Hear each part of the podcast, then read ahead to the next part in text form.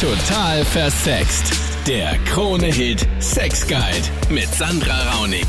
Willkommen im Podcast. Da gibt es das Beste auf der letzten Sendung. Die drei spannendsten Themen. Als erstes haben wir die Luisa. Sie hat einen neuen Freund. Da läuft eigentlich alles super, bis auf eine Sache. Und zwar welche? Ja, ich finde mit ihm ähm, Oralsex ist irgendwie schon ziemlich cool, aber das Problem ist, ich will seine Sperma einfach nicht schlucken. Also ich finde es irgendwie voll grauslich. Also es schmeckt einfach nicht gut und es ist einfach so blöd, weil ich nicht weiß, ob ich sie jetzt irgendwie ansprechen soll, weil wir jetzt nicht wirklich irgendwie zusammen sind und ob das irgendwie blöd rüberkommt, wenn ich das jetzt sage dass da wohl schlecht wird, wenn ich das irgendwie schlucken muss und so weiter. Und ja, ich weiß einfach nicht, was ich machen soll. Also das ist irgendwie voll die Zwickmühle. Okay, und hast du die Erfahrung schon mal vorher auch schon mal gemacht mit einem anderen äh, Freund von dir oder ist das jetzt quasi so das erste Mal, dass du da beim Oralsex ähm, Probleme hast? Ja, irgendwie das erste Mal, weil er einfach so drauf besteht. Also er findet das irgendwie ziemlich geil, wenn das nicht irgendwo hingeht. Und also er findet, er, er steht da drauf, dass du schluckst. Na, oh Wunder, ja. ja. ist wahrscheinlich nicht der einzige Mann da. Ähm, ja. Also ich meine, grundsätzlich muss man dazu sagen, du weißt eh, da muss man auch ein bisschen vorsichtig sein, ne? weil in Sperma, wenn man jemanden nicht so gut kennt, können auch äh, alle möglichen Krankheitserreger drinnen sein und da kann man sich auch tatsächlich anstecken. Das heißt, da auch immer bitte an alle, die jetzt zuhören, auch immer vorsichtig sein. Ähm, es kann durchaus sein, dass man sich da auch anstecken könnte, wenn jetzt aber jetzt dein Freund ist natürlich und ihr kennt euch länger und ihr vertraut einander, ist ja grundsätzlich gut. Ähm, und auch okay, wenn ihr es dann ohne Kondom macht oder wenn du auch schluckst. Aber weißt du irgendwie, wie seine Ernährung ausschaut oder so? Nein, also das ist ja dann grundsätzlich mein Hauptproblem, weil wir jetzt nicht irgendwie so zusammen sind, sondern wirklich nur, ja, wie soll man sagen, so sechs Freunde sind. Also, okay. Ja. Okay, also ähm, grundsätzlich ist es ja wirklich nachgewiesen, dass äh, wenn ein Mann zum Beispiel am Tag davor fort war und viel Alkohol konsumiert hat, ja, ähm, oder was ist noch ein, ein typisches Essen, Spargel oder so, ja, dann nimmt der Körper das anders auf und das wirkt sich halt dann auf die Körperflüssigkeiten aus und es kann tatsächlich okay. dann nicht so wohlschmeckend sein, wie es sein könnte, wenn er zum Beispiel Erdbeeren oder Ananas isst. Ja. ähm, aber ich finde, das Hauptproblem ist wirklich tatsächlich Bier. Also Alkohol, finde ich, wirkt sich immer recht negativ aus auf den Geschmack. Und sonst könnte ich es mir wirklich eigentlich nur ernährungstechnisch erklären. Ja. Ähm, okay. Aber Max, vielleicht ähm, wie könnte sie denn jetzt ihrem Partner vermitteln, dass es ähm, nicht so gut schmeckt, ohne ihn jetzt zu verletzen? Weil es wäre jetzt auch blöd, wenn du sagst, du schmeckt jetzt irgendwie nicht so toll, ich will es nicht schlucken, weil das ja, würde ja dann ihn wahrscheinlich auch psychologisch ein bisschen belasten.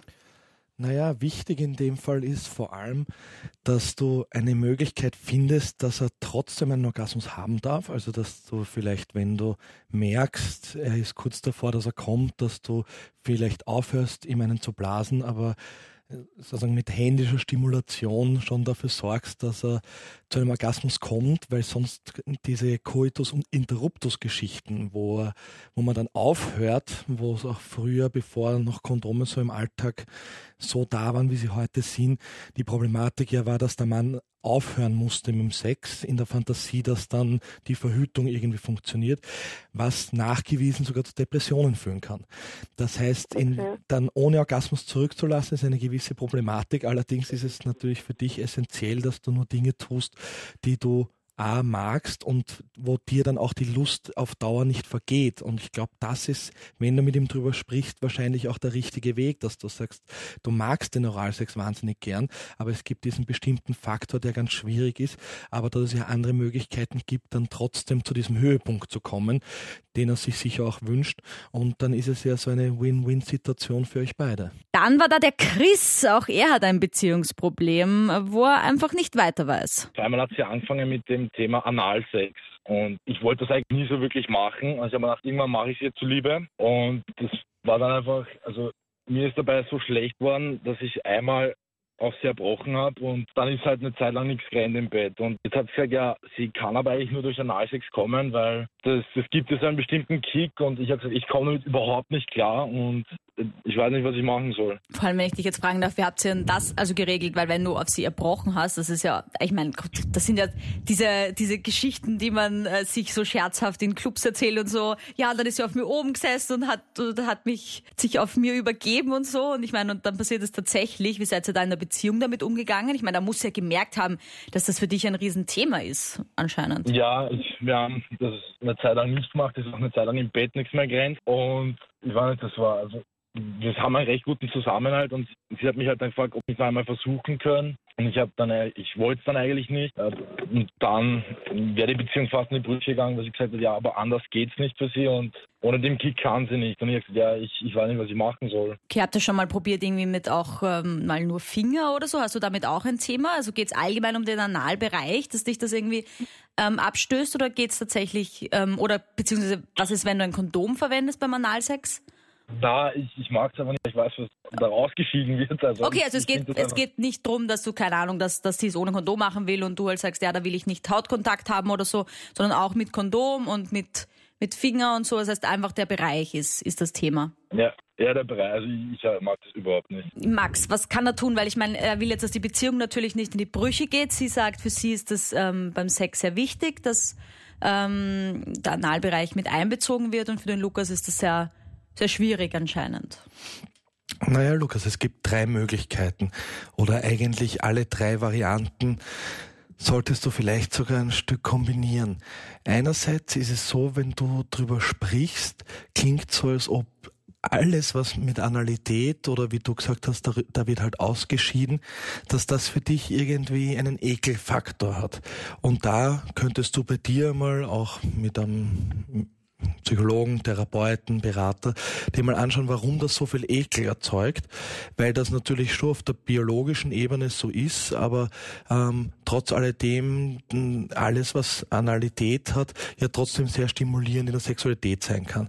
Der zweite Punkt ist, und das ist was ganz Handfestes, ähm, ihr könnt jetzt natürlich ähm, äh, versuche eine Stellung zu wählen, wo du vielleicht auch mit irgendeinem anderen, mit einem Dildo, mit einem Vibrator, wie auch immer, sie anal stimulierst oder sie das vielleicht sogar bei der Sexualität selber mit einbauen kann.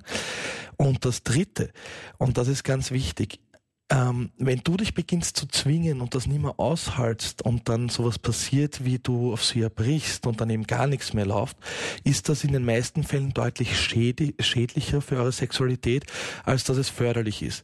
Weil oft sagt man ja, die Frauen ähm, bei der Sexualität sollen aufpassen, dass sie nur das tun, was sie wirklich wollen. Aber auch die Männer müssen darauf aufpassen. Und wenn das deine Freundin einfordert, ist das eine Sache, wenn du es auch gern ihr erfüllen möchtest.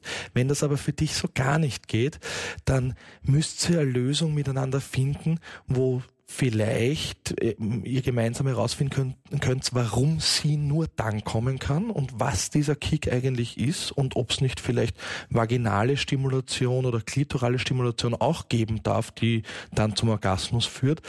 Oder schlicht und ergreifend, ob ihr eine Sexualvariante für euch finden könnt, die befriedigend genug ist, auch wenn sie nicht unbedingt die Sterne in Bewegung bringt. Und dann noch die Alice. Sie spricht über ein Problem, das äh, einige Frauen betrifft und weiter verbreitet ist, als viele glauben. Sag selber. Ich habe seit circa einem Jahr starke Schmerzen beim Sex.